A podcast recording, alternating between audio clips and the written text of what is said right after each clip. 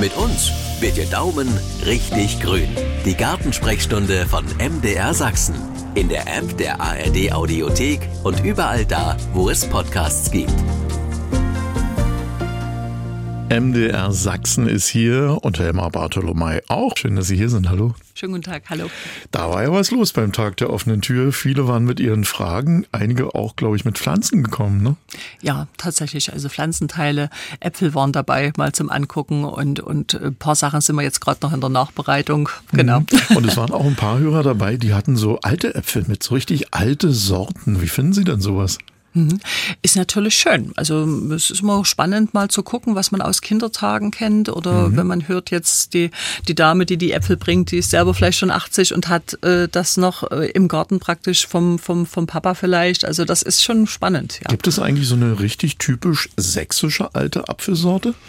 Also da gibt es äh, schon mehrere tatsächlich. Und ich denke zum Beispiel an den schönen von, von Herrnhut. Das ist ja eine Sorte, die praktisch aus der Region stammt. Ähm, man kann mal gucken auf den Seiten der Pomologenvereine. Die rufen ja jedes Jahr neue oder diese Sorten aus praktisch, wo man sagen kann, es ist eine typisch regionale Sorte. Also da denkst du zum Beispiel an, an den Safranapfel, der vor ein paar Jahren dabei war. Oder dieses Jahr ist es mal eine Birne, die Hoyerswerda Grüne. Mhm. Und äh, da kann man immer mal gucken. Das sind so typische Sorten, die man auch findet. Mhm. Welche Vorteile haben eigentlich diese alten Sorten, die jetzt so ein Comeback feiern? Mhm. Naja, ich denke mal, das ist natürlich schon diese Vielfalt der Sorten spielt eine große Rolle. Also wir wollen ja die Vielfalt erhalten, einfach um auch für die Züchtung praktisch äh, dann auch eine Vielfalt zu haben. Und ähm, dann ist es natürlich schon noch so, wenn man eben eine Vielfalt hat in den Genen, dann kann man natürlich sehr viel breit gefächerter praktisch auch die Züchtung betreiben beispielsweise. Hm. Wir hören ja immer wieder von Hörern, die sagen, ja, bei mir, da wollen die Äpfel nicht so richtig wachsen. Ich habe so einen Boden, der nicht so schön ist oder es ist zu gebirgig.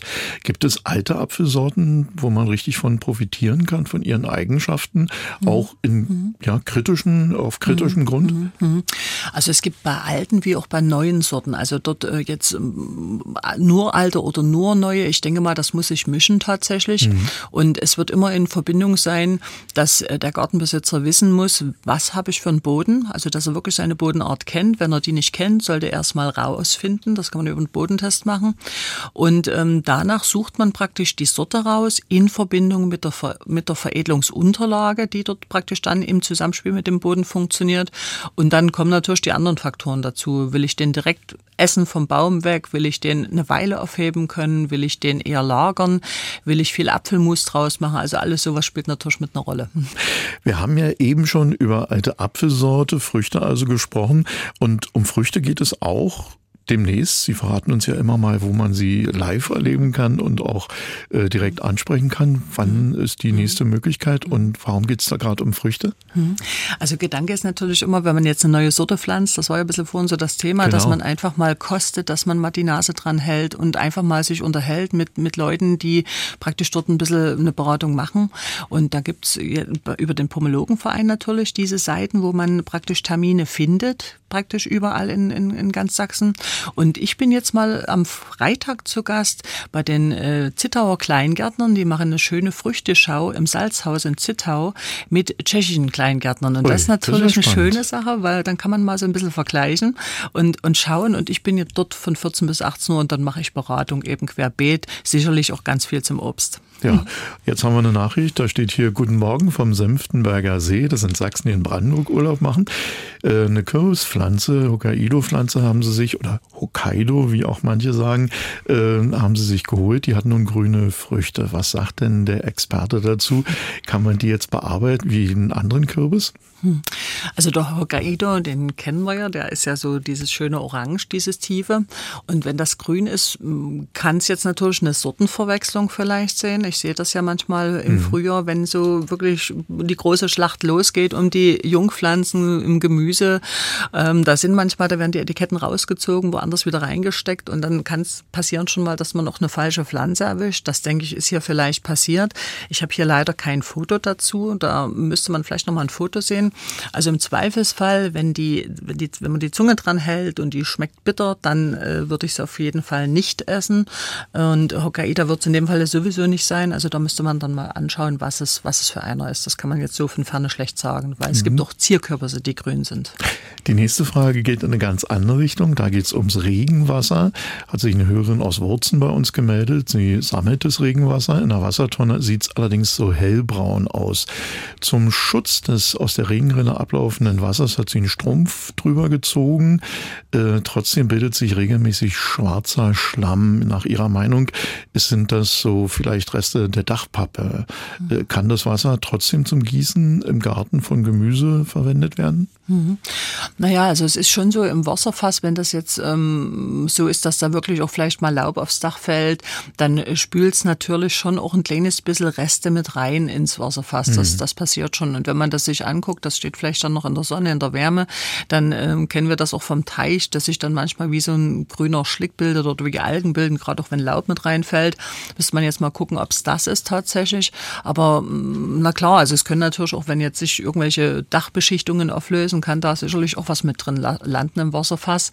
Ähm, wenn man sich unsicher ist, kann man es vielleicht mal an einer Pflanze probieren, die, ähm, die sehr empfindlich ist, dass man dort mal eine kleine Menge gießt und guckt, wie reagiert die Pflanze. Wenn die umkippt, dann würde ich es weglassen. Man kann sowas sicherlich aber auch testen, aber da müsste man mal nachfragen bei den Testlaboren. Jetzt ist wieder Ihre Meinung gefragt, Frau Bartolomei. Hier ist eine junge Familie, die haben sich den Traum vom Eigenheim erfüllt, möchten jetzt eine Hecke setzen, wollen aber nicht warten, bis die von alleine hochwächst und fragen, was sie davon halten, eine schon etwas gewachsene Hecke einpflanzen zu lassen und worauf, wenn Sie sagen, kann man machen, man unbedingt achten sollte. Mhm. Also da sind immer so die ganzen Fragen, die wichtig sind. Soll es eine frei wachsende Hecke sein, wo ich also wirklich Ziersträucher habe und vielleicht Schmucksträucher, die Blüte haben, die Früchte haben, wo ich selber mal was ernten kann, wo die Vögel sich auch dran erfreuen und die Insekten. Das braucht natürlich ein bisschen Platz in der Tiefe, in der Breite und die Pflanzen können dann zueinander zuwachsen. Also bei so einer Pflanzung, da gibt es also auch größere Gehölze teilweise, die man dann mit Ballen bekommen kann oder mit größeren Containern. Also da hat man relativ schnell den Effekt. Effekt. Es gibt bei Nadelbäumen auch größere als ballierte Ware praktisch. Ähm, dort muss man einfach auch gucken, ist es jetzt was, was ich vielleicht dann auch schneiden muss oder schneiden will? Ist es sehr schmal, die Fläche? Man könnte eventuell auch über Kletterpflanzen nachdenken, wenn es eine sehr schmale Fläche ist. Also alles ähm, solche Fragen mit beachten. Dann natürlich, wie viel Platz ist tatsächlich da? Wie ist die Erde selber?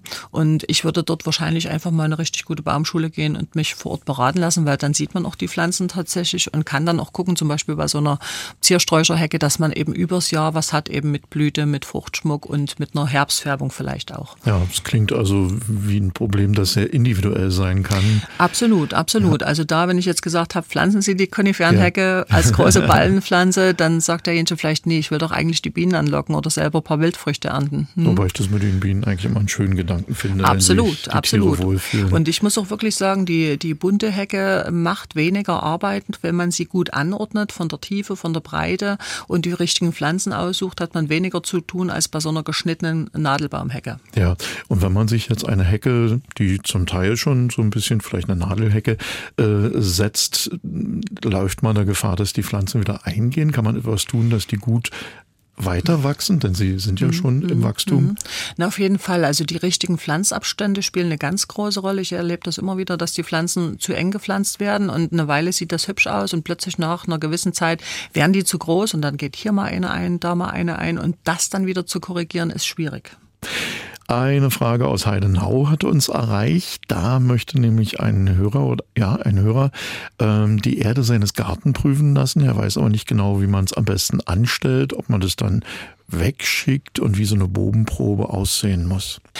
Naja, es gibt dort natürlich auf unterschiedliche Nährstoffe die Bodenprobe und ähm, dort ähm, kann man natürlich jetzt relativ einfache Dinge auch vielleicht mal zu Hause machen. Also ich denke an den pH-Werttest. Da gibt es Schnellmessgeräte, die man kaufen kann. Man kann aber auch über solche äh, Färbetabletten praktisch arbeiten, wo man äh, praktisch eine Verfärbung dann des Wassers hat. Man kann über Lackmuspapier das Ganze ausprobieren. Aber das kann ich noch von früher aus genau, dem Genau, genau so ist es. Und ähm, das wäre weil jetzt so die einfache Probe auf pH-Wert, was ja zwischen Oktober und März von der Zeit her passiert, beziehungsweise eben die Kalkung in diesem Zeitraum. Wenn es jetzt so eine Einzelnährstoffanalyse ist, dann wird es schon schwieriger. Dort äh, müsste man jetzt gucken. Es gibt also spezielle Bodentestlabore. Da kann man mal im Internet gucken. Da kann man äh, Proben einschicken.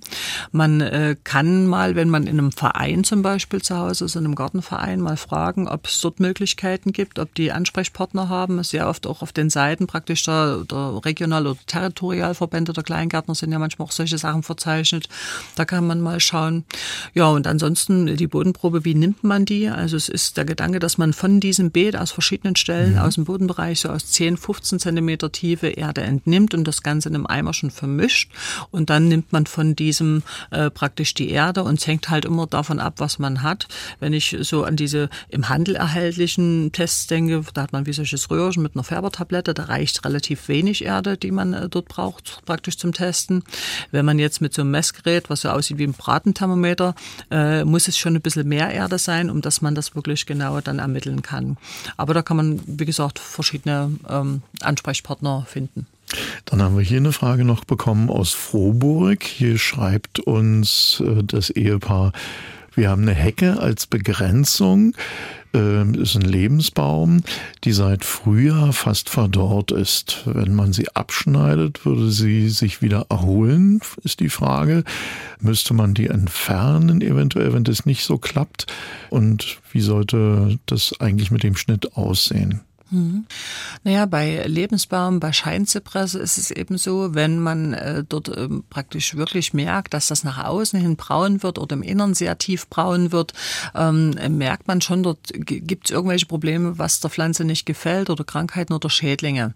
Und man kann eben auf Lebensbaum oder Scheinzypresse nur schwer aufs ganz kahle Holz zurückschneiden. Also bedeutet das, dass man versucht, immer einen guten Pflegezustand zu haben, gute Pflanzabstände der Pflanzen zueinander zu haben und und beim Schneiden wirklich versuchen, von Anfang an zu schneiden und nach oben hin schmaler werden, also verjüngend.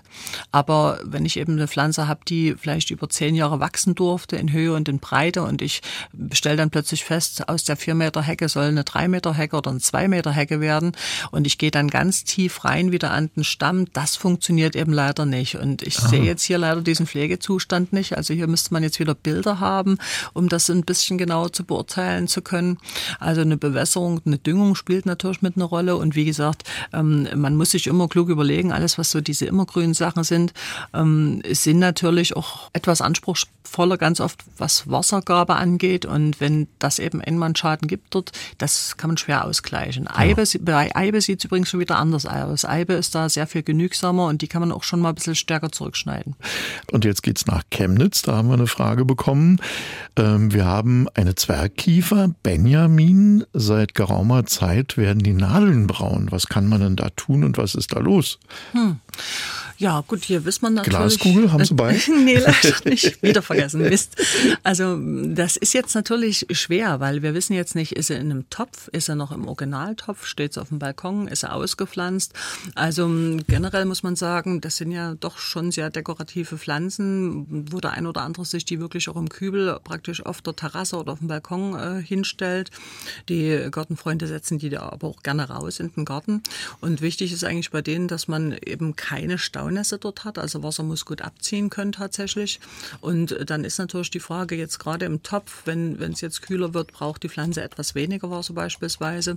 Also Staunässe sollte vermieden werden und ansonsten gerne ein sonniger Platz.